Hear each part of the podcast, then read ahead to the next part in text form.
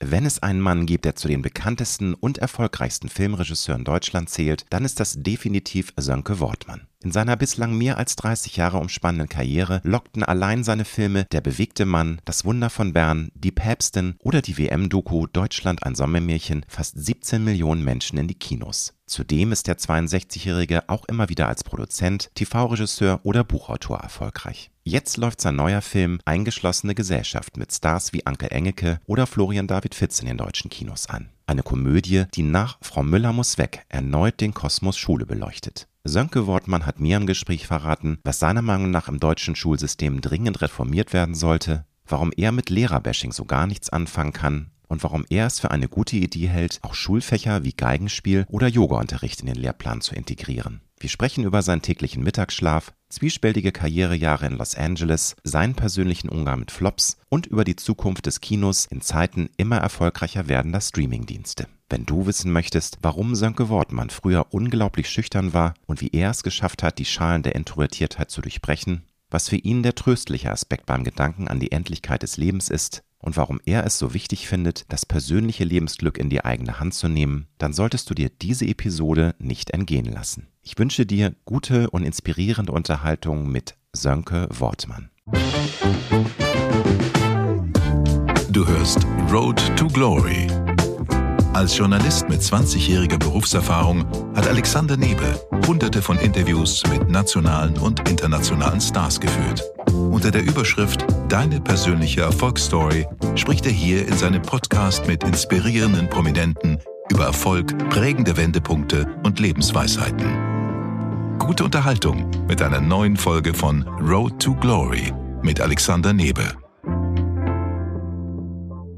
Herzlich willkommen, Sange Wortmann. Vielen Dank für die Einladung. Guten Tag. Hast du ein Morgenritual, auf das du nur sehr schwer verzichten kannst? Ritual ist zu, äh, zu viel, aber es ist äh, tatsächlich der Kaffee, den ich, den ich morgens gerne habe und eigentlich auch brauche, damit die Synapsen in Schwung kommen. Und bist du eher Team Morgenmuffel oder Early Bird? Äh, weder noch, ich bin eine gute Mischung. Also ich wache tatsächlich öfter mal in letzter Zeit schon früh auf, so um sechs.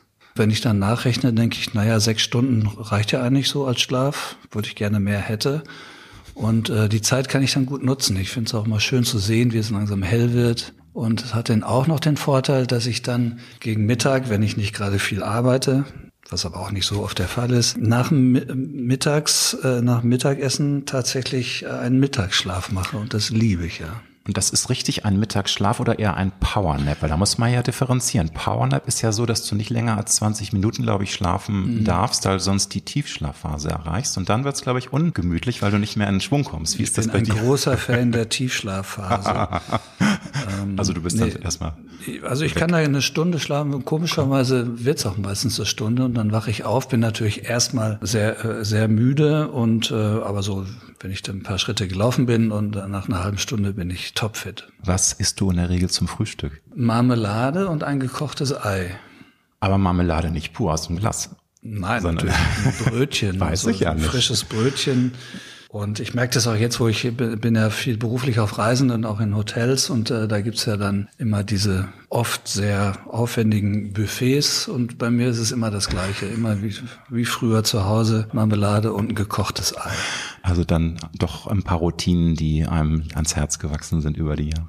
Lieber Sönke, Sönke, entschuldige, du hast ja Sönke, das habe ich gelernt, weil viele nennen dich immer Sönke und das ist natürlich, glaube ich, nervig, oder? Wenn dann woher weißt du, wie es richtig ausgesprochen Weil ich zugehört habe bei einem Gespräch, dass ah. äh, ein Kollege meinte, ja, ich habe heute auch gelernt, dass er Sönke heißt und nicht Sönke, weil es hat sich, glaube ich, in Deutschland so ein bisschen eingebürgert. Viele sagen, ja, der Erfolgsregisseur Sönke Wortmann. Also ja, das ja. H ist irgendwie immer das da wird immer mitgesprochen, ich weiß.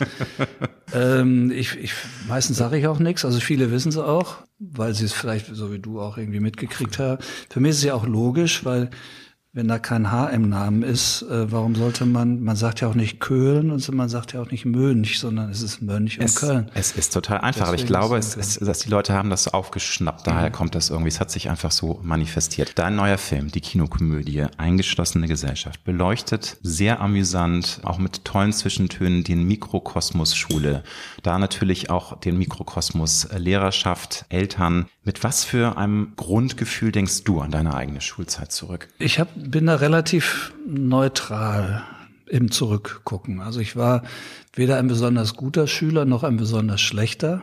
Deswegen habe ich jetzt äh, keine Triumphe äh, erlebt, aber auch keine großen Niederlagen. Ich bin auch nie sitzen geblieben und war auch nie kurz davor, sitzen zu bleiben. Also es war okay. Nun ist es ja so, dass die Schulzeit eine sehr prägende Phase ist. Jeder hat ja natürlich auch Erinnerungen, sehr schöne an, an vielleicht die Clique, aber auch wenn man ein normaler Schüler war, weder besonders gut noch schlecht, gab es ja sicherlich auch mal einen Moment, wo man sagte, was geht hier ab? Oder es gibt Lehrer, Lehrerinnen, die einen richtig genervt haben. Kannst du da irgendwas noch aus deinem Fundus der Erinnerung hervorkramen? Ja, ja, ja, das fällt mir auch nicht schwer. Ich werde ja auch öfter mal gefragt, äh, was die Lehrer, die hier im Film vorkommen, ob ich die auch selber mal hatte. Und ich weiß auch von Jan Weiler und auch von anderen, äh, von den Schauspielern oder so, äh, dass dieser Lehrertypus, diese verschiedenen Lehrertypen, dass es die alle gibt. Und ähm, einen davon hatte ich auch. Also ähm, hier wird das von Justus von Donani gespielt, äh, der Mathematik- und Lateinlehrer, dieser Knochen, so einen hatte ich auch, allerdings in Englisch. Und so hat jeder, hat irgendwie so seinen, also kennt mindestens zwei bis drei Lehrer, äh, wieder auch aus, aus seiner eigenen Schulzeit. Also du hast tatsächlich dann so ein paar Erinnerungen mit einfließen lassen in die Nuancen der Charaktere in dem Film. Ja, aber die hat eigentlich Jan Weiler, der Drehbuchautor, schon vorgegeben. Ne? Okay, das, also ähm, das der war... hat es ja erfunden, diese ja, Geschichte, ja. und es war schon sehr vorgegeben. Aber es ist eben kein Klischee, ja, wie man leicht denken könnte, weil die gibt's ja wirklich alle. Also ich erzähle mal von mir, es gab eine albtraumhafte Geschichte im Mathematikunterricht. Ich war immer schlecht in Mathe. Gut, das waren vieles nichts Besonderes, aber ich hatte mich gemeldet, ähm, um eine Lösung zu sagen, die ich aber vorher abgeguckt hatte. Ja, dumm gelaufen. Der Lehrer hat es geahnt, hat mich an die Tafel geholt. Sag, rechne doch bitte mal diese Lösung vor, wie du dazu hingekommen bist. Ja, war natürlich hochnotpeinlich, knallrot angelaufen. Hast du auch solche Erinnerungen, also wo du sagst, ja, das sind so Dinge, die man eigentlich nicht braucht in der Schule, dass man so vorgeführt wird? Nee, habe ich gar nicht gehabt. Also ich bin gut durchgekommen. Ja, ich bin gut durchgekommen tatsächlich, weil ich auch ja wahrscheinlich ja, vielleicht habe ich einfach Glück gehabt, keine Ahnung. Bei einem weiß ich es genau. Also mein Lieblingslehrer, den hatte ich in Mathematik und ich war auch überhaupt keine Leuchte. Aber der war irgendwie, der, der hatte Humor und hat irgendwie jedem eine Chance gegeben. Und, äh, und äh, Hermann Sandmann hieß, äh, hieß mein, mein Mathelehrer. Und da war ich sehr glücklich, dass er bei mir Gnade vor Recht hat ergehen lassen.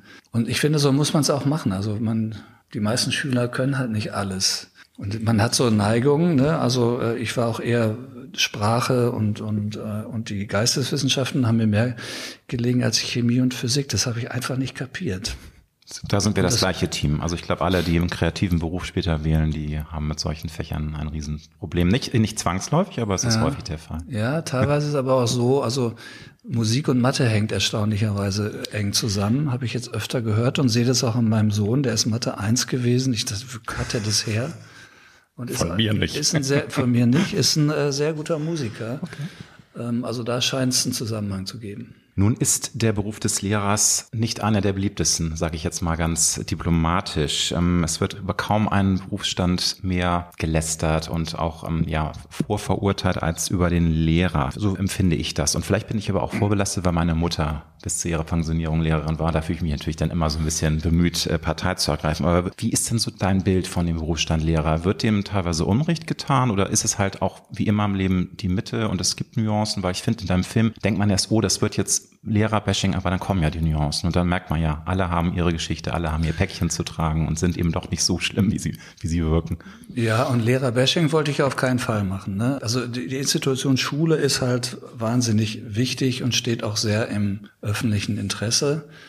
Und ich möchte jetzt nicht unbedingt tauschen. Als Lehrer, ich glaube auch viele, ich glaube auch, dass viele sehr mit großen Idealen anfangen, aber wenn man dann vielleicht 30 Jahre in so einer Mühle drin ist, verliert man die vielleicht auch. Ja, also und, und glaube ich nicht nur an der Schule, sondern ich kann mir vorstellen, dass in jedem Kosmos, wo wo Leute zusammenkommen, was weiß ich, bei einer bei einer Bank, wo du jeden Tag die gleichen Leute siehst oder vielleicht in einer politischen Partei, im Ortsverein oder in fast jeder Firma es zu solchen Abnutzungserscheinungen kommt. Die Lehrer stehen natürlich deswegen besonders im Fokus, weil jeder von uns Erfahrung hat. Also entweder, wir waren natürlich alle Schüler, haben unsere Erfahrung mit Lehrern und oft auch dann als Eltern der eigenen Kinder.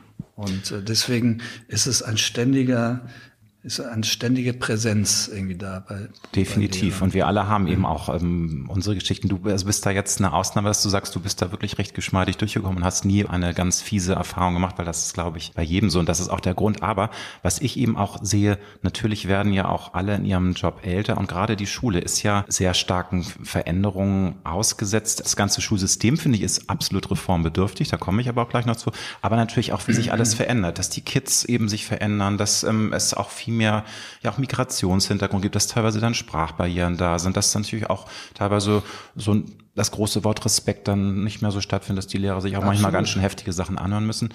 Deswegen sage ich, das ist nämlich nicht so leicht, glaube ich. Es ne? ist also überhaupt ist nicht leicht. Es ist so nicht. schwer, sich da durchzuwurschteln. Und deswegen ist es auch kein Lehrerbashing, sondern es ist ja auch eine Komödie, darf man nicht ja, vergessen. Ja, ja, klar. Das habe ich auch so. Aber nach so dem, was ich so mitgekriegt habe, auch an der Schule meiner Kinder, also wenn ich Lehrer wäre, ich wäre viel strenger. Mhm. Ja, also wenn ich das äh, so, so Geschichten höre, wie können die sich das gefallen lassen? Oder ist es so, mhm. dass, dass die irgendwann nicht mehr können und, und so, dass denen Dinge über den Kopf wachsen?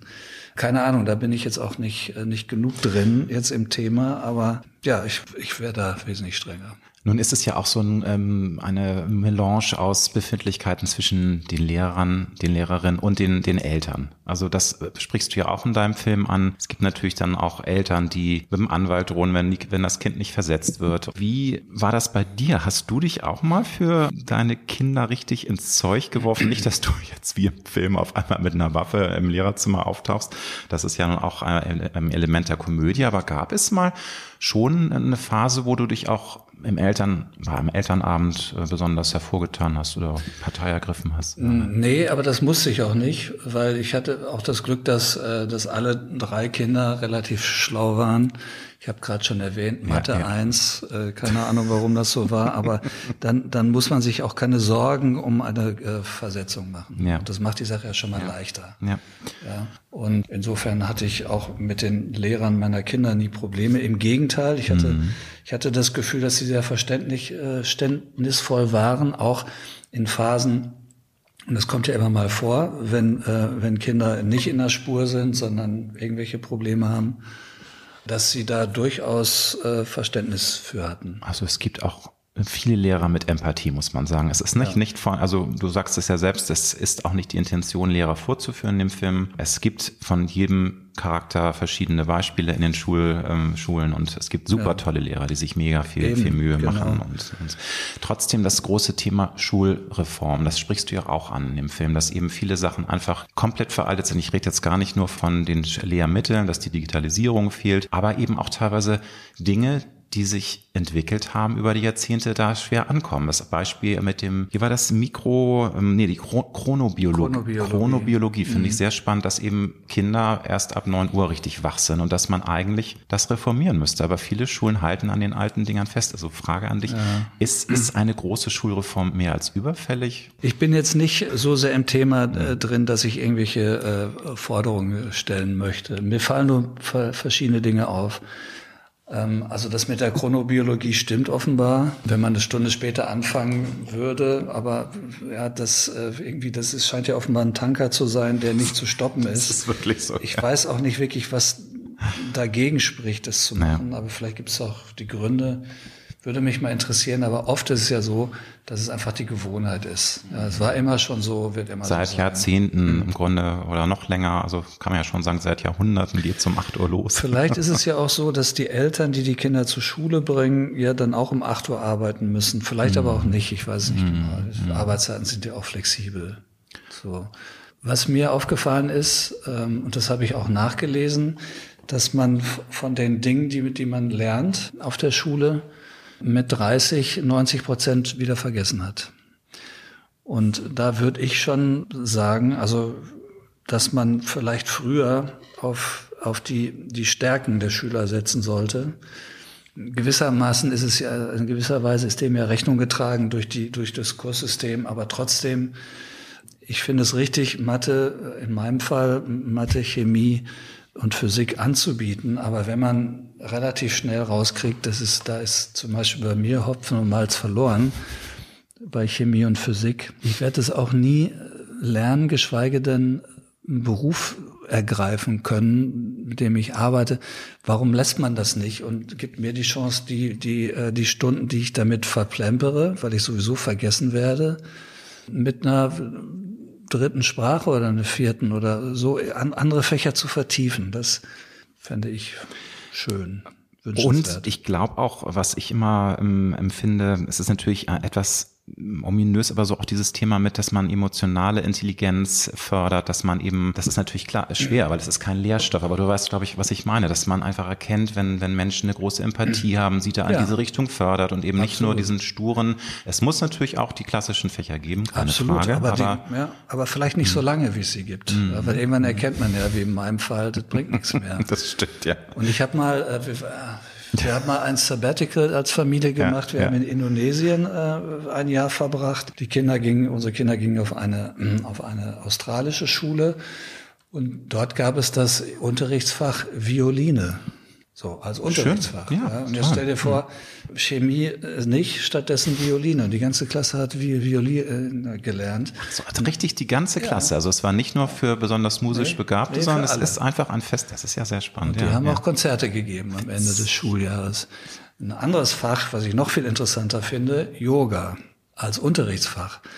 Und es ist doch total klasse, wenn junge Leute, junge Menschen, die waren damals zehn oder so, sehr früh damit äh, regelmäßig in, in Berührung kommen und sozusagen Körper und Seele in Einklang pflegen, bringen ne? und pflegen, genau. Ja, genau. Und ja, das ist doch, finde ich ganz äh, inspirierend. Ne? Also die, mhm. die Chemie-Leute, die wirklich Interesse haben und das können und talentiert sind, die sollen bis ans ihr Lebensende gerne oder Schulende gerne Chemie machen, aber für die, die's, die können vielleicht keine Sprachen. Und die Sprachenleute können kein Chemie und beide können aber Yoga lernen. Ganz äh, tolle Beispiele. Also genauso mhm. sehe ich mhm. das auch. Aber ich glaube, du hast schon das Wort von dem Tanker ähm, erwähnt, der es nur schwer mhm. irgendwie auf eine andere äh, Spur zu bringen ist. Ich glaube, das wird noch lange, lange dauern. noch viel passieren, bis ja. sich da irgendwas ändert. Aber ja. wahrscheinlich ist es auch eine Sache der Evolution. Und wenn jüngere Lehrerinnen und Lehrer kommen, wird sich das wahrscheinlich auch verbessern. Hoffen wir mal. Ja, das war, hoffe ich auch. Aber das erzählt der Film ja auch, äh, dass ne, Gestalt der Referendarin die hat natürlich genau. Ideale und will mhm. das besser machen, läuft natürlich gegen Wände und sagt auch, ja, früher waren sie vielleicht auch mal so, aber jetzt haben sie, wollen sie auch nicht nur bis zur Rente durchhalten. Und das kann ich mir auch, wie gesagt, ähm, auch vorstellen. Und ähm, Lehrerbashing findet ja nicht statt. Und das, die haben es einfach auch nicht leicht. Ja, also auch nicht leicht. Es ist nicht leichter geworden. Vor allem. Es ist schwerer geworden. Und vor allem kann man ja auch viel googeln. Ja, also das habe ich auch gehört. Wieso hm. soll ich das lernen, wenn ich ja. das hier nachgucke? Ja. Und vielleicht stimmt das sogar. Ja, also vielleicht muss man gewisse Dinge gar nicht in, so als Frontalunterricht hm. vermitteln, sondern einfach nur äh, vielleicht äh, lehren, wie das Lernen besser geht. Ja, also dass man ja, ich glaube, spezialisieren sollte man sich schon. Früher. Kann ich nur unterstreichen, das sehe ich genau so, aber nochmal, also wir dürfen die Hoffnung nicht aufgeben, dass sich da noch was tut in den nächsten mhm. Jahrzehnten. Mhm. Lieber Sönke, du bist durch Zufall Regisseur geworden. Magst du noch einmal ähm, erzählen, wie das kam? Du wolltest ja eigentlich Produktionsleiter werden. Das war ursprünglich dein Berufswunsch. Du warst schon im Film interessiert. Aber durch, also Regisseur bist du durch Zufall geworden. Ja, erstmal wollte ich ja Fußballspieler Ja, gut, das ist aber, das ist ja der mhm. erste. Das so. würde jetzt zu, zu sehr. Dann wusste ich äh, lange Zeit gar nicht, äh, was ich machen sollte. Und ähm, bin Taxifahrer gewesen in, mhm. in München mhm. über viele Jahre und auch nachts. Und habe dann ähm, ja zwei Dinge äh, gesehen. Erstmal bin ich zufällig dann Produktionsfahrer geworden bei einer Filmproduktion eine Serie von Helmut Diedel und habe in Monaco Franze. Monaco Franze ne? hieß das mhm. und im Zuge dessen habe ich auch äh, gesehen, was ich vorher nicht wusste. Es gibt eine äh, Hochschule für Fernsehen und Film, so heißt die in München und ähm, dass es überhaupt eine Schule gibt, wo man das theoretisch lernen könnte, äh, was Film und Fernsehen angeht, wusste ich bis dahin nicht und äh, da habe ich mich, hab ich dann ein bisschen drum rumgeschlichen und habe mich dann irgendwann beworben. War das schon der Zufall? Mm, also ich glaube, du hattest auch irgendwie ähm, mal einen, einen Kurierdienst gemacht und bist dann da noch mehr reingerutscht, glaube ich. Das hatte ich zumindest recherchiert, dass du tatsächlich auch Leute kennengelernt hast, die dich so ein bisschen auch auf diesen Weg noch gebracht haben, dass du dann merktest, Mensch, Regie ist auch noch was Spannendes. Aber kann auch sein, dass das, nee, das Wikipedia lügt ja auch viel. Es steht ja auch manchmal viel Schmarrn im Internet. Ist das so? ja, ist dir das noch gar nicht aufgefallen. Da habe ich lange nicht reingeguckt, aber. Nein, aber, ähm, nee, aber ich meine allein. Auf jeden diese, Fall, du hast recht, ich, ich wollte erst, ich, äh, Regisseur hatte ich mir nicht zugetraut und, äh, und es war auch außerhalb der Vorstellungskraft. Ich wäre gar nicht drauf gekommen, dass man, dass, dass man selber sowas machen könnte. Mhm. Ich wusste aber, dass ich Film äh, spannend fand und sehr gerne mochte und viel im Kino war. Und was ich machen wollte, war, ich wusste auch immer, dass ich gut organisieren kann und selber gut organisiert bin. Ich wollte dann äh, Produktionsleiter werden und den kreativen Leuten dabei helfen, ihre Visionen umzusetzen. Und dass ich dann selber jetzt auf einmal Regisseur geworden bin, ja, das hat den Grund, dass ich im Rahmen meiner Ausbildung auch mal einen Kurzfilm machen durfte. Der, das fiel mir sehr leicht und es hat Spaß gemacht und der Kurzfilm war dann auf verschiedenen Festivals. Und äh, beim zweiten Kurzfilm war das ähnlich. Das fiel mir auch wieder leicht und wieder Festivals und dann hat sich irgendwie äh, hat sich dann rausgebildet, dass ich vielleicht auf dem Regiestuhl das vielleicht auch könnte. Und so war es dann. Nun hast du ja schon eine 30-jährige Karriere bislang hingelegt.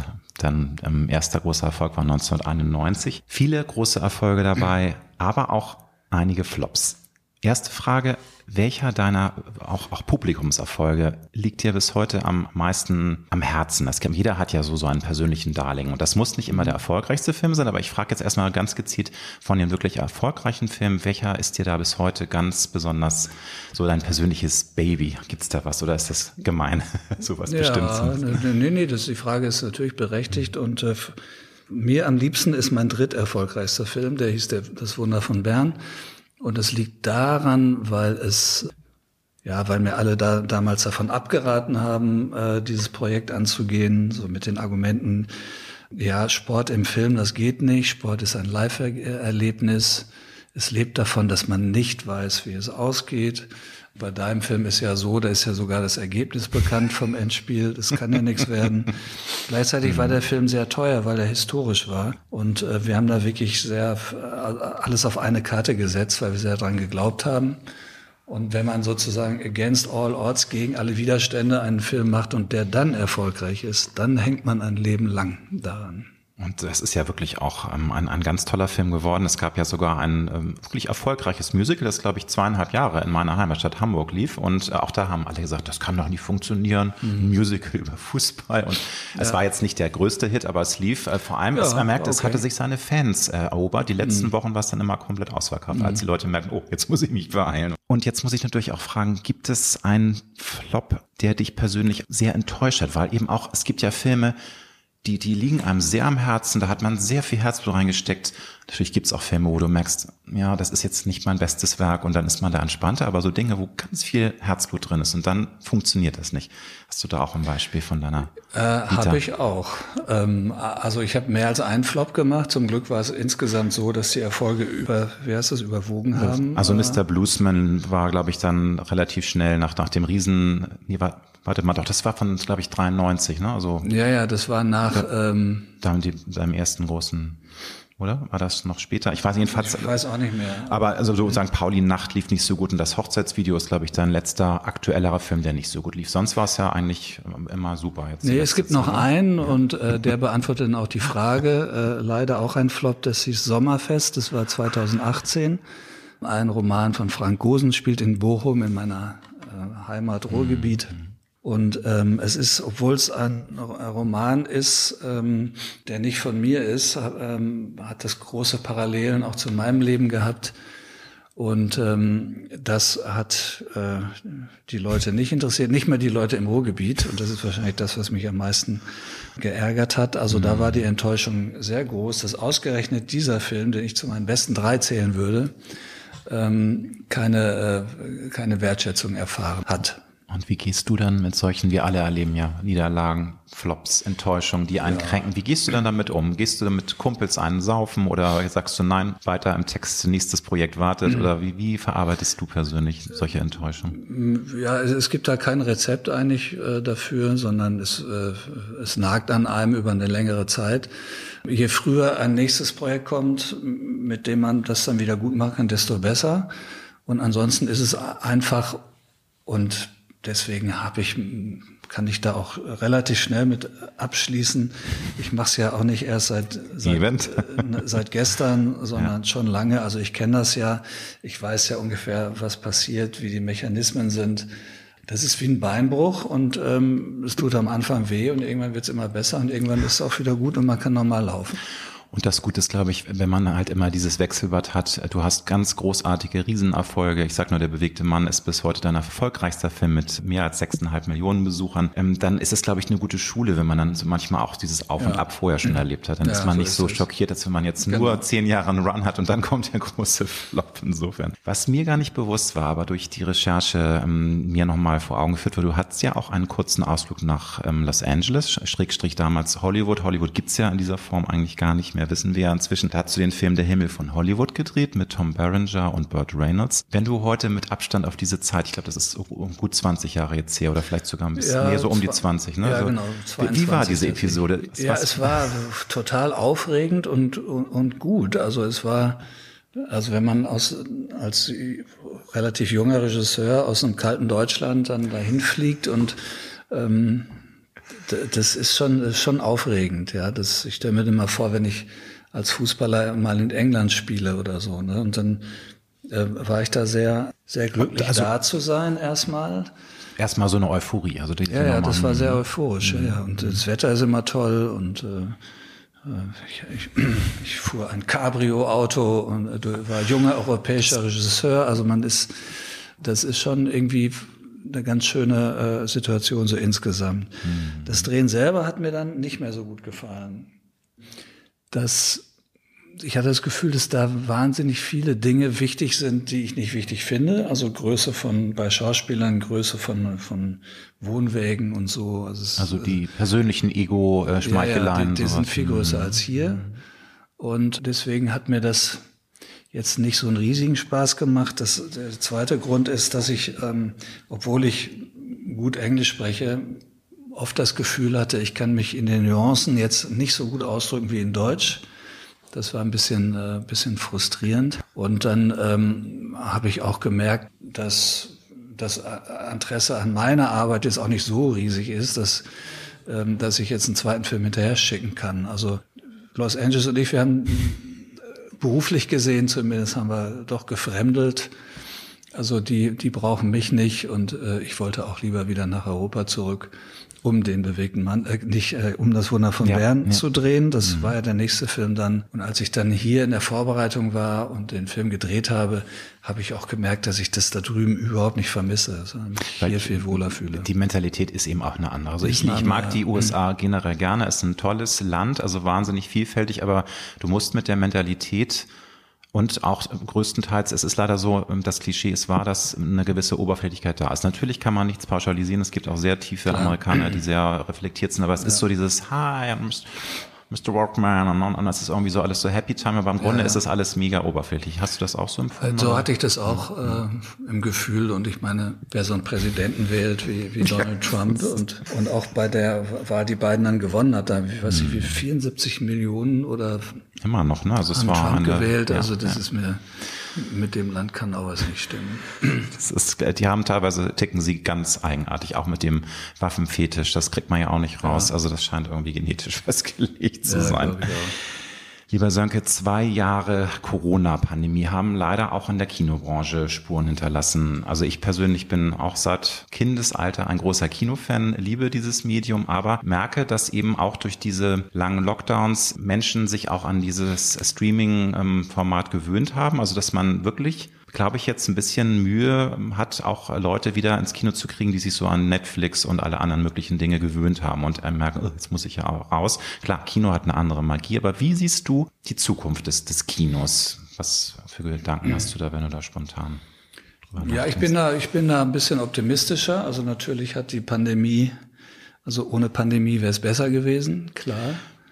Kurz auch, also ich meine, Contra ähm, ist super angelaufen, der hätte sicherlich noch eine halbe Million mehr Besucher bekommen, wenn nicht wieder dann äh, nochmal diese ganz scharfen Regelungen mit 2G Plus, das war ja Richtig. nicht in, im Lockdown, aber das hat natürlich geschadet, dass das dann... Ja, aber wenn die Pandemie dann mal ganz vorbei ist, dann bin ich ja wieder optimistisch, dass, es, äh, dass solche Filme dann auch noch mehr Zuschauer kriegen. Also ich glaube schon nach wie vor an das Kino.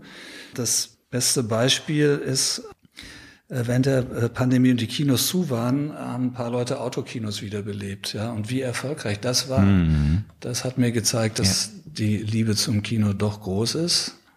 Und ich muss ehrlich sagen, also wenn ich jetzt, äh, natürlich gucke ich auch Netflix, aber wenn ich mir das Programmangebot angucke, ist auch selten, ähm, mittlerweile selten was dabei. Das war am Anfang anders finde, die werden auch immer Fernseh fernsehiger sozusagen. Ja, liegt daran, dass die natürlich viele Rechte abgeben mussten. Das hast du ja mitbekommen, dass Disney irgendwie ganz viele von Fox und das ganze, die ganze Bibli äh, wie nennt man das, Videothek, also das gesamte Schaffen ja. von, von ganzen Produktionsfirmen hat, hat äh, Disney geschluckt. Deswegen hat Netflix nicht mehr so diese mhm. Vielfalt an tollen ja, Produktionen. Ja, aber auch, ne? was sie selber dann produzieren, ah. meine ich. Ja. Ne? Ach so, meinst also, du, ja, okay. Eher, eher, eher das, so dass mhm. das Angebot, wo ich denke, hm, da gehe ich doch lieber wieder ins Kino. Also es wird schon, es wird wieder besser werden. Ja, ich bin auch da ein äh, großer Freund, wie gesagt, und bin auch ähm, optimistisch. Nur ich bin äh, erstaunt gewesen, dass es doch offensichtlich ähm, nicht ganz so so eine Art Flut ähm, jetzt gibt, äh, wie ich das gedacht hätte. Ich dachte, die Leute sind so heiß drauf, dass die denen die Bude einrennen. Und das empfinde ich jetzt nicht so. Und vielleicht liegt es auch an den Filmen, dass die nicht äh, jetzt gerade den Geschmack getroffen haben, aber es läuft ja nur etwas zäher an. Also bis ja, auf ja. Bond, der war halt ein Knaller, ne? Und der Spider-Man, aber das sind auch so Klassiker, die immer erfolgreich sind. Das ist das Problem. Ja, ja, also viele Filme werden es nicht mehr ins Kino schaffen. Das ist die Konsequenz daraus.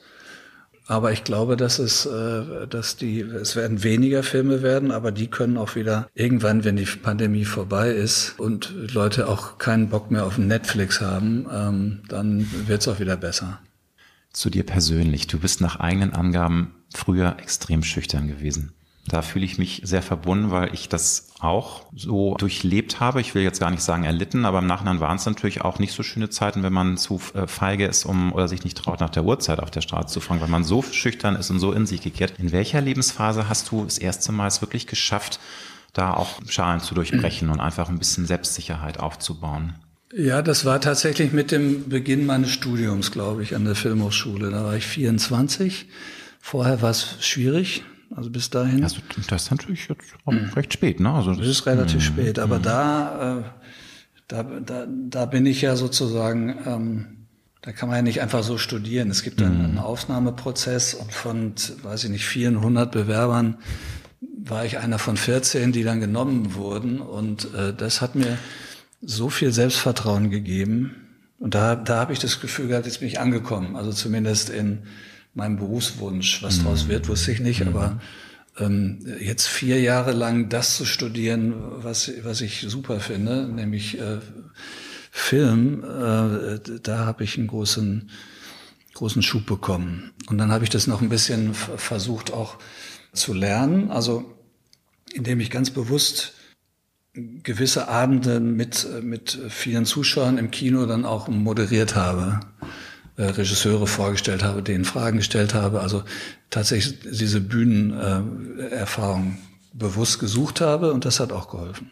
Aber was mich jetzt persönlich interessiert, würdest du sagen, dass diese Schüchternheit, die ja doch dann sehr stark ist, wenn du sagst, du bist erst mit 23, 24 da rausgekommen, ist das ähm, eine Folge auch von, von schlechten Erfahrungen gewesen oder bist das einfach du? Ist es dein Wesen, dass du eher in dich gekehrt bist und gar nicht so gerne mit Menschen interagierst? Also jetzt machst du es ja beruflich und machst es super.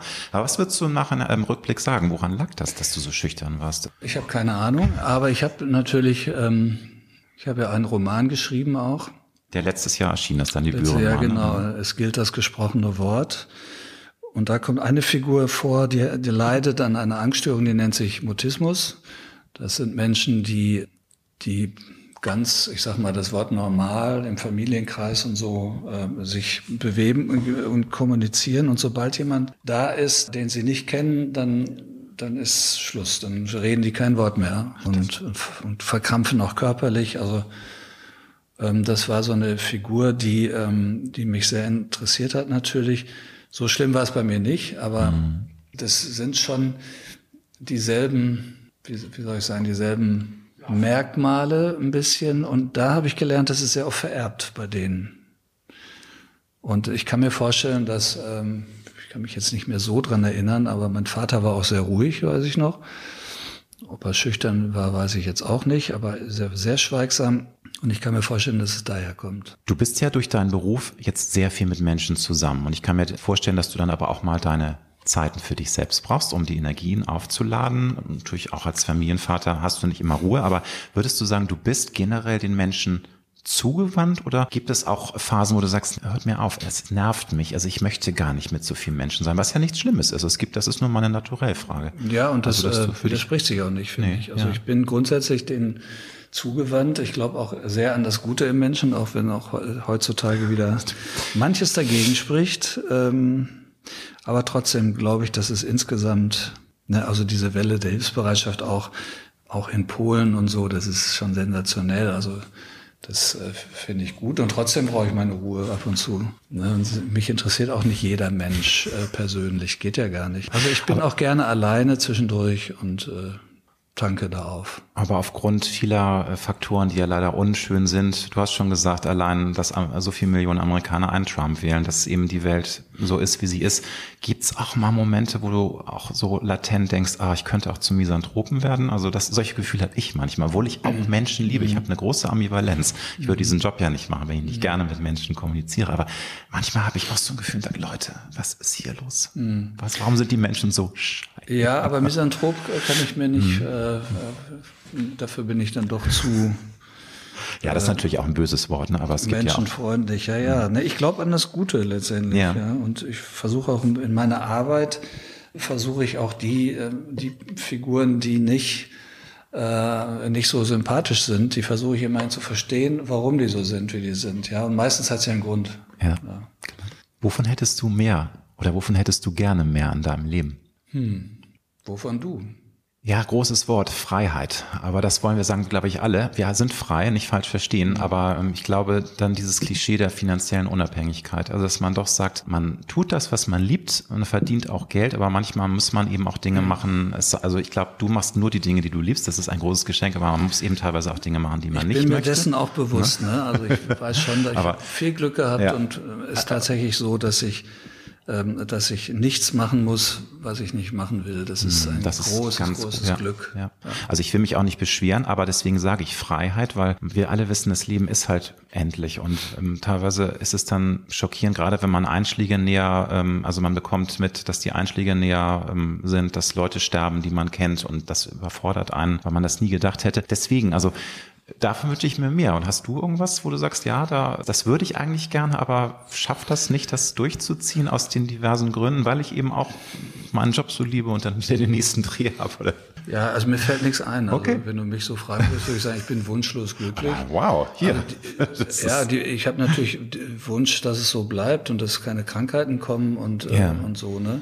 Hm. Aber im Moment sind die nicht da. Also ich habe aber auch hm. schon Katastrophen äh, erlebt, also, also durch Tod. Ähm, jetzt nicht allererste Verwandtschaft, aber nah dran. Und mhm.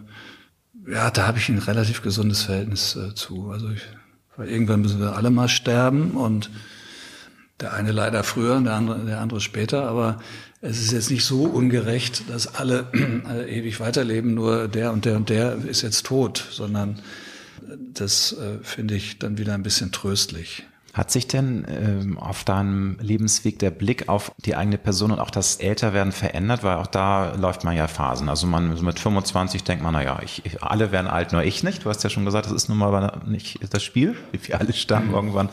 Hat sich das, hast du da so eine Gelassenheit entwickelt oder wie hat sich das verändert mit den Jahren und Jahrzehnten? Ja, also noch bin ich immer noch äh, äh gelassen. Also ich bin jetzt auch schon über 50 und insofern äh, ich glaube, das Entscheidende ist, dass man, äh, dass man, äh, wenn man gesund bleibt, also körperlich, also ich fühle mich wesentlich deutlich jünger, als ich eigentlich bin. Und wenn der Körper einem nicht zu verstehen ist, dass es gibt, nicht zu verstehen gibt, dass es anders ist, dann kann man damit auch, auch leben. Also Gut, aber wir alle natürlich, äh, man, man hat eine Lebens, also glaube ich, man entwickelt eine Gelassenheit mit den Jahren auch. Also ja. einige Dinge ändern sich nie. Ich glaube, dass man auch so ein Feuer in sich immer spürt, auch wenn man älter wird, aber man sieht Dinge gelassen. Genau, auf jeden Fall. Das mhm. nennt sich ja Altersweisheit. Es gibt aber auch das Gegenteil, Altershybris. Das mhm. fällt mir auf dem Straßenverkehr auf. Das ältere, meist Männer, immer so davon überzeugt sind, dass sie Recht haben. Wo haben die das her? Das ist aber, glaube ich, auch eine Sache, die du nie rauskriegen wirst. Was war das Mutigste, was du in deinem Leben getan hast, wo du rückblick sagst, ja, da war ich wirklich mutig und ähm, hab, im Grunde würde ich das wahrscheinlich heute gar nicht mehr machen, weil ich da gar keine Angst vor der eigenen Courage hatte und einfach ins kalte Wasser gesprungen bin. Naja, also mutig. In Alterssituationen hatte ich, wurde ich selten herausgefordert oder gar nicht. Also ich musste auch bisher noch nie irgendwo einschreiten. Also Zivilcourage war jetzt nicht. Irgendwie, ja, irgendwie Zivilcourage, wo irgendwelche Nazis irgendjemand verprügelt haben und ich stand dann vor der Frage, helfe ich dem jetzt oder nicht, ist mir bisher auch zum Glück nicht passiert.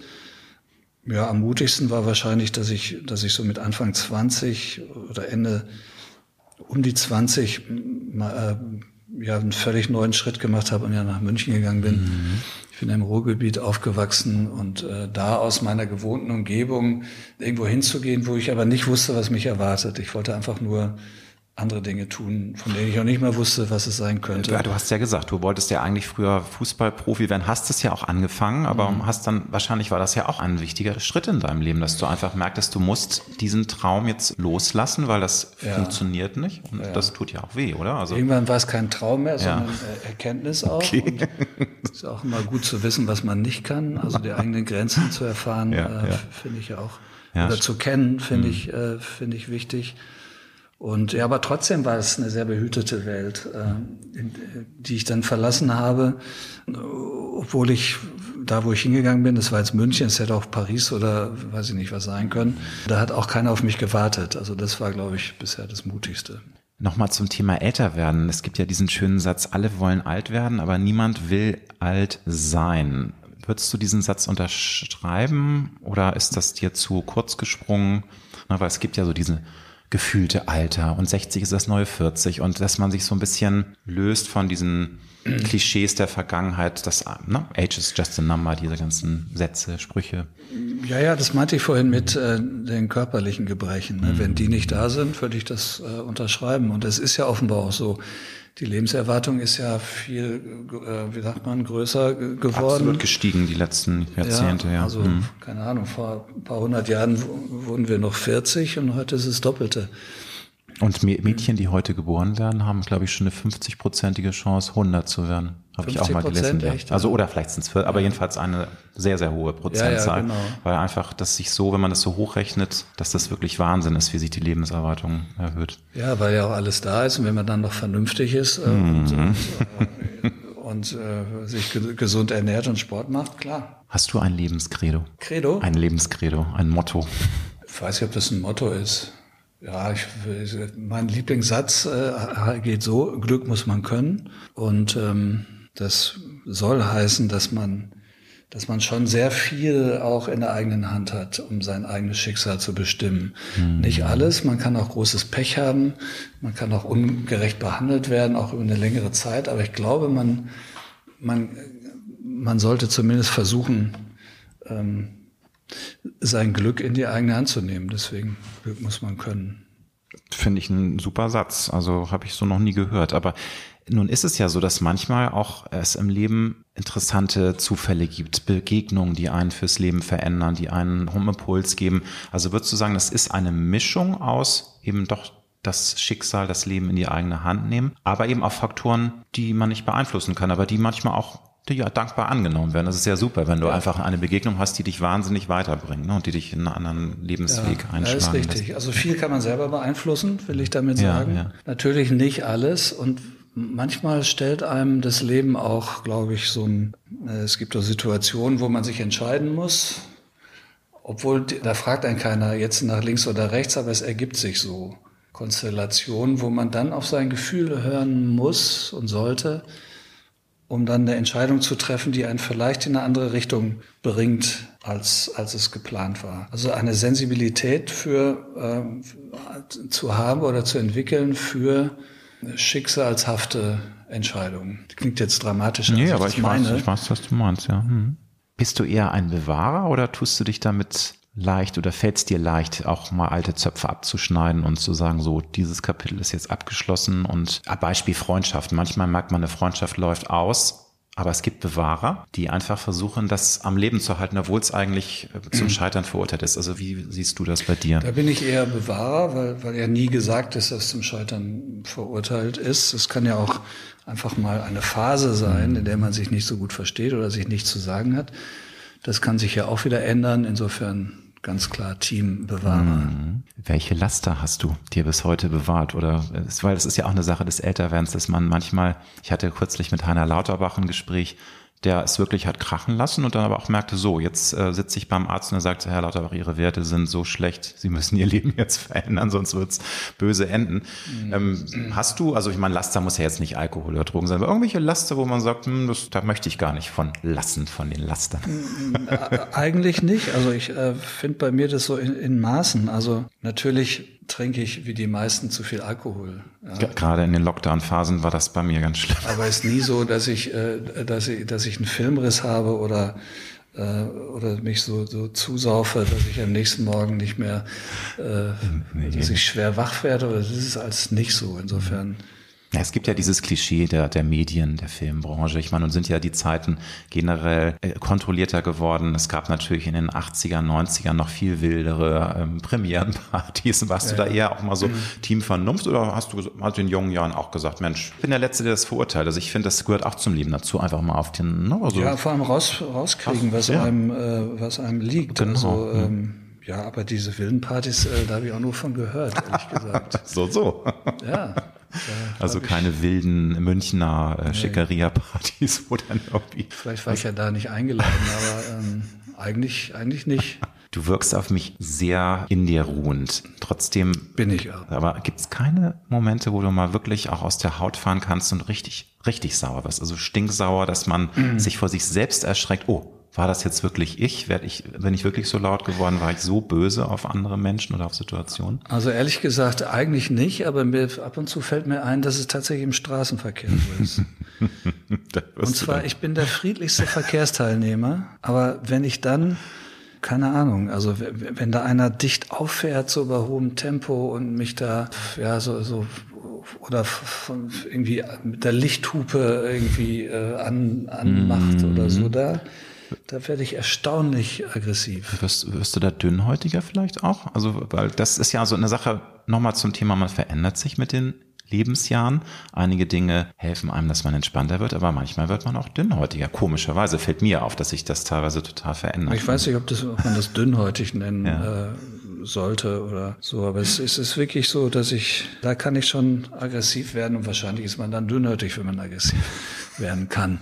Ja gut, vielleicht wahrscheinlich, weil auch die Leute teilweise immer dreister werden. Das ist ja, glaube ich, auch eine Sache, die sich in den letzten Jahrzehnten so ein bisschen negativ hochgepusht hat, ist mein Empfinden, dass mhm. eben mhm. Empathie ist leider bei vielen Leuten gar nicht mehr vorhanden oder eben auch so diese Zurückhaltung, dass eben viele völlig überreagieren. Und ja, also wie gesagt, es geht nie von mir aus, aber nein, wirklich nicht. Also das, äh Große und schwere Frage, ich weiß, aber vielleicht kannst du es zusammenfassen. Du hast ja nun selbst gesagt, du bist eigentlich sehr zufrieden. Du hast ein tolles Leben bislang zurückgelegt. Aber wenn du jetzt mal zurückblickst, was sind denn da für dich so die Kernessenzen, die Schlüssel dafür, dass du heute sagen kannst, ja, es schnurrt und ich bin wirklich happy mit dem Leben, das ich führe, sowohl beruflich als auch privat, was ja nicht selbstverständlich ist. Nee, aber guck mal, ich sitze hier und mache einen Podcast mit dir. Das heißt, es muss einen Grund dafür geben. Der Grund ist ein neuer Film. Das ja, heißt, ja. Ich durfte meinen Beruf ausüben, den ich sehr gerne mag. Die meisten Filme, hatten wir schon drüber gesprochen, waren auch erfolgreich. Ähm, das heißt, ich werde auch ganz gut bezahlt für das, was ich sowieso gerne tue. Familie ist gesund, ich bin gesund.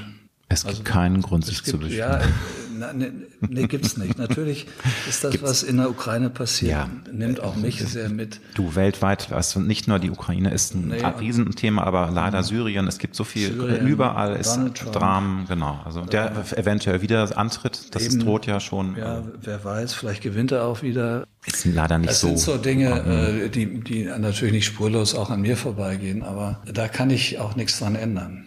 Ich kann den ja noch nicht mal abwählen, weil ich da kein äh, kein Wahlrecht habe. Mhm. Ne? Aber die Dinge, die ich, die ich ändern könnte, ähm, die habe ich eigentlich alle im Griff. Woraus lernst du mehr? Aus Erfolgen oder aus wirklich krachenden Niederlagen? Natürlich beides. Hängt ja auch zusammen. Ja, nur ich meine, also es ist insofern, weil wenn du einen Erfolg hast, kannst du ja auch sehen, das habe ich offensichtlich richtig gemacht, wobei man auch da einordnen muss, du kannst ja Erfolge nie planen. Das kannst du ja, glaube ich, am besten ähm, auch, ja, auch beurteilen. Das, manchmal denkt man, dass das passt alles und trotzdem funktioniert der Film nicht, weil die ja. Menschen irgendwie keine Lust auf den haben oder das nicht verstehen. Und, aber ja, ist richtig. Man, man macht auch mal einen Film, der ja, der einfach nicht so, so gelungen ist und dann, und dann äh, läuft es nicht und dann kann man natürlich daraus lernen äh, und gucken, welche Fehler man gemacht hat. Und aus Erfolgen kann man aber auch sehen, was man richtig gemacht hat. Insofern lernt man aus beiden. Mhm. Stichwort Erfolg. Hast du so einen Once-in-a-Lifetime-Moment gehabt, wo du Klischeesatz die ganze Welt hättest umarmen können, weil einfach alles stimmte und passte? Und du hast gesagt, schon am meisten ist das Wunder von Bern in deinem Herzen, aber gibt es irgendwie so einen Moment, wo du sagst, ja, es ist so geil, auf der Welt zu sein. Ich möchte jetzt nee, alle abknutschen. Ist, nee, das ist bei mir aber ehrlich gesagt so ein Grundgefühl, was ich fast jeden Tag habe. Da bist also, du ein sehr glücklicher Mann, finde ich toll. In, in ja. der Amplitude nicht ganz mhm. oben, aber mhm. Das Grundgefühl ist schon, schon bei 90 Prozent immer mindestens. Ab und zu geht es dann Richtung 100, selten wesentlich drunter. Aber das finde ich ganz toll, dass du das von dir sagen kannst. Und würdest du, dass du sehen, dass das einfach dein Naturell ist oder weil es eben auch die schönen Erfahrungen sind, die sich so in ja, deinem Leben potenziert haben? Das ist ja objektiv richtig. Also die ich, äh, passieren ja objektiv gesehen lauter gute Sachen und dann kann man mhm. das ja auch so annehmen. Also ich habe lange Zeit auch äh, geglaubt, irgendwann kommt so die große, wie sagt man? Der ähm, große äh, äh, Schutz vom Bug nennt man das ja, oder irgendwie genau, die große genau. Katastrophe, dass man sagt, ja, jetzt, jetzt. Ja, wobei, also ich glaube schon, dass es jedes Mal, wenn ein Film, wir hatten schon das Thema, wenn man einen Film mit so viel Herzblut macht und dann läuft er nicht, das ist ja schon eine kleine Katastrophe. Ja, Zumindest, weil, weil man kreativ ist, ist es einfach, man hat da so viel reingesteckt. Das ist aber nur eine kleine Katastrophe. Also die äh, großen Katastrophen haben mit, äh, mit Krankheit und Tod zu tun. Und ähm, ja, aber es kam halt nicht. Irgendwann wird es natürlich kommen, weil wir sind ja, man wird ja älter, die Einschläge kommen näher, wie, wie mm. glaube ich auch gesagt hast. Ja, definitiv, leider. Also im natürlich werden irgendwann auch Leute sterben, die mir sehr nahe sind. Teilweise ist es auch passiert, aber das ist dann schon, aber das gehört auch dazu. Das ist äh, auch das Leben. Auch wieder eine Frage, die ich stelle, wenn man schon Lebenserfahrung gesammelt hat. Welche Dinge haben in den letzten Jahren und Jahrzehnten für dich immer mehr an Bedeutung verloren, die dir noch als 25-jähriger Mann extrem wichtig waren? Das verändert sich ja auch an unserer, auf unserer Lebensreise. Das weiß ich ehrlich gesagt gar nicht. Ich hätte jetzt fast gesagt Fußball-Bundesliga. ja, aber das ist doch schon mal eine gute. Also, dass man früher dafür so gebrannt hat und jetzt nur merkt, das ist gar nicht mehr so spannend. Ja, ja. Vor allen Dingen ist es aktuell ja nicht spannend, weil immer die gleichen gewinnen. Ne? Wie oft ist jetzt Bayern München äh, Meister? Ich glaube schon 20, 12 Mal hintereinander oder so. Ja, so oft nicht, aber, nee, aber acht oder neun, glaube ich. So, also, also, also solche Dinge. Und was war der peinlichste Moment in deinem Leben, wo du gerne im Erdboden versunken wärst? Kennen wir, glaube ich, alle, ne? wo man sagt, oh mein Ja, aber da, da fällt mir auch nichts ein, ehrlich Mensch, gesagt. Danke. Na, ich würde es ja auch sagen dann höre ich heraus, du hast wirklich, natürlich hast du sicherlich auch mal Momente gehabt, wo es dir schlecht ging, aber du hast ja einfach Glück gehabt, weil also ich könnte dir zehn Momente jetzt erzählen, wo ich so knallrot wurde, wo ich mich so geschämt habe. Ja. Allein dieses Beispiel an der Tafel stehen, ne, was ich dir vorhin erzählt habe. Ja. Also aber einen, einen peinlichsten Moment, also keiner ist mir jetzt so in Erinnerung geblieben, dass ich denke, das war jetzt besonders peinlich. Hm. Ja, aber ist doch super. Also dann lassen wir das einfach, einfach so stehen. Ja, ja, aber ich wollte auch sagen, also das ist nicht so, ähm, also ich würde es auch sagen, wenn es anders ist. Aber mir fällt nichts ein in der Richtung. Insofern, Sönke, du machst verdammt viel richtig. Kann ähm, sein. Wie würdest du dein aktuelles Lebensgefühl beschreiben?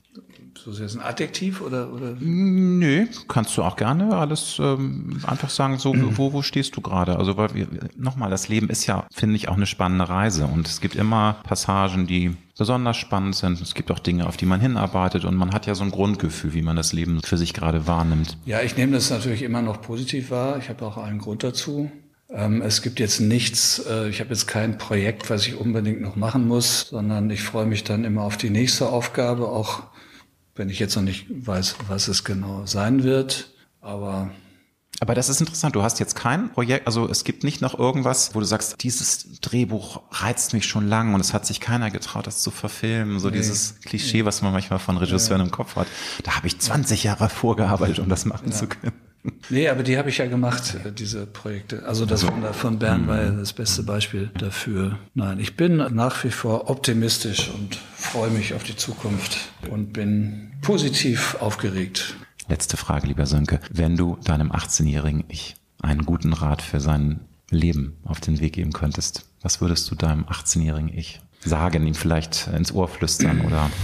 Fallen mir nur Klischee-Antworten ein. Aber es ist tatsächlich so, also man äh, in seinen Ge Entscheidungen auf sein Gefühl zu hören, finde ich wichtig. Das sollte man sich bewahren und finde ich kein Klischee, weil das, das Bauchgefühl ist natürlich sagen und mhm. Hast du, aber hast du das, das hast du doch gemacht, wenn du zurück, ne? Also im ja, Grunde, ja, ja, du hast es aber, Du warst ja gefragt, was ich ja. meinen Kindern sagen würde. Nee, nee, nee, deinem eigenen, das hast du falsch verstanden, ah. was du deinem eigenen 18-jährigen Ich, so, wenn mein, du ja, noch mal die ah, Chance verstehe. hättest, in die Vergangenheit zu reisen ja, und dem ganz schüchternen Sanke, der noch nicht so richtig weiß, äh, gut, als 18-Jähriger wusstest du ja, du willst Fußball spielen, aber es gab ja, auch Phasen, wo du ein Blatt im Winde warst. Also, richtig, genau. Aber da wäre die Antwort natürlich nicht anders. Ich würde mir als 18-Jährigen genau das gleiche raten wie meinem Sohn als 18-Jährigen. Ne? Und in erster Linie das.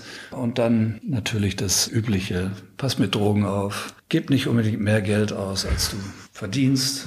Solche Kennt Dinge. man alles. Aber aufs Gefühl hören ist schon das Wichtigste. Ich wünsche dir ganz viel Erfolg für eingeschlossene Gesellschaft. Der Film läuft jetzt an. Und heute Abend hast du die Premiere hier in Köln. Auch dafür ganz viel Erfolg. Möge das Publikum dir zujubeln, dem ganzen Team natürlich auch. Ich finde den Film wirklich toll äh, man verdient es mindestens anderthalb Millionen Besucher zu bekommen. Also ich bin okay. mach jetzt mal, mal den, den Prognos, äh, mach jetzt mal die Prognose. Herzlichen Dank für deine Zeit. Ich Schön, dass danke auch. Tschüss.